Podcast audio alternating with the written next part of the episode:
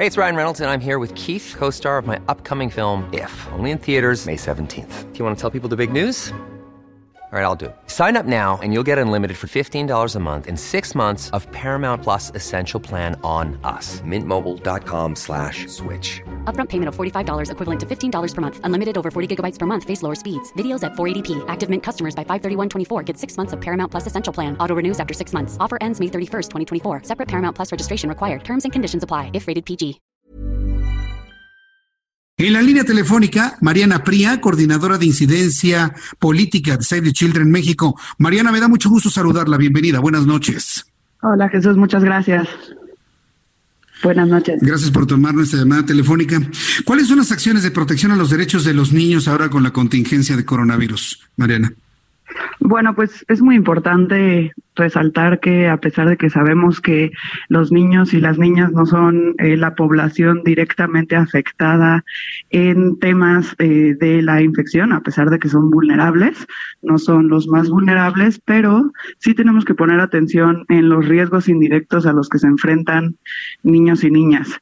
Eh, como sabemos, seguramente van a haber eh, muchas más políticas para la mitigación del posible contagio del COVID-19 y tenemos que poner atención en qué pasa con niños y niñas y las vulnerabilidades a las que se van a enfrentar. Por ejemplo, eh, todos estos niños o niñas que tienen una situación de salud preexistente, o qué pasa también con las vulnerabilidades que se enfrentan en temas de violencia o eh, la exacerbación de problemas de violencia sexual dentro de las casas, ¿no? Eh, sabemos perfectamente que pues el gobierno se enfrenta a estas a estos retos y nos enfrentamos a estos retos como sociedad porque tenemos que saber y, eh, y reconocer qué va a pasar con niños y niñas que ya viven en situaciones precarias. Entonces, eh, además de temas de salud, tenemos que pensar en temas de educación, en temas de abastecimiento de agua, en temas eh, económicos, ¿no? No nada más es eh, qué medidas se van a tomar en y durante la, las políticas de mitigación, sino también posteriormente, ¿no? ¿Qué va a pasar y qué, qué vamos a, o qué va a reactivar de manera multisectorial el gobierno, por ejemplo, en temas de transferencias económicas para aquellos que trabajan en el sector informal y estos grupos, a qué grupos poblacionales se van a exentar del pago de impuestos, si se va a hacer un pilotaje de un ingreso básico universal, etcétera, ¿no? Porque, pues obviamente la exaltación del estrés va a ser, ya es, ¿no? Muy importante. Sí, bueno, esa cuestión de los impuestos ya está totalmente cancelada. hoy el presidente de la República dijo que no iba a haber rescate de ninguna índole al estilo neoliberal. Su idea es repartir dinero en efectivo a las personas que así lo necesiten.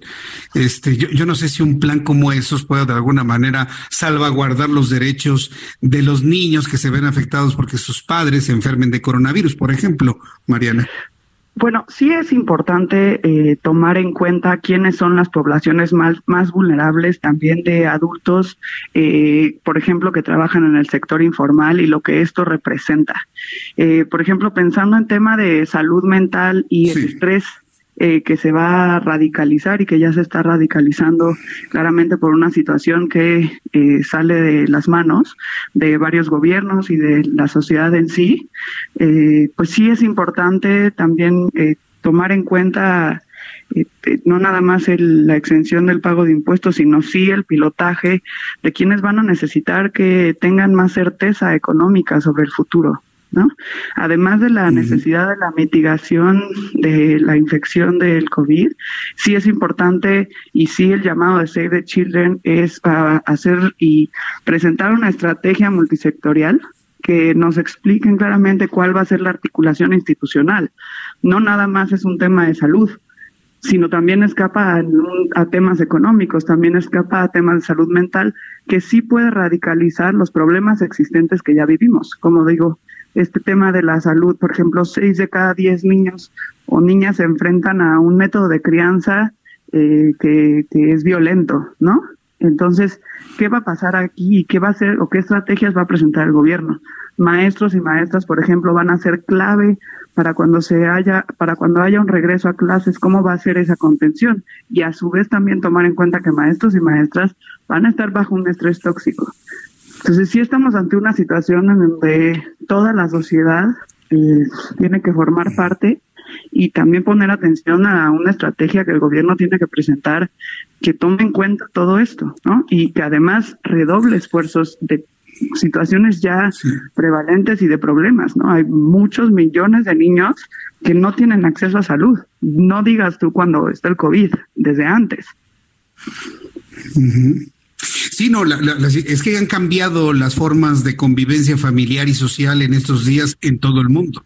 Entonces, esto de, las eh, de la toxicidad que puede llegar a darse en las convivencias me parece que es un asunto muy rescatable que nos habla de la salud mental importante que se que se visualice, pero no sé si los gobiernos, la parte política de un país como México están preparados para visualizar algo así, Mariana.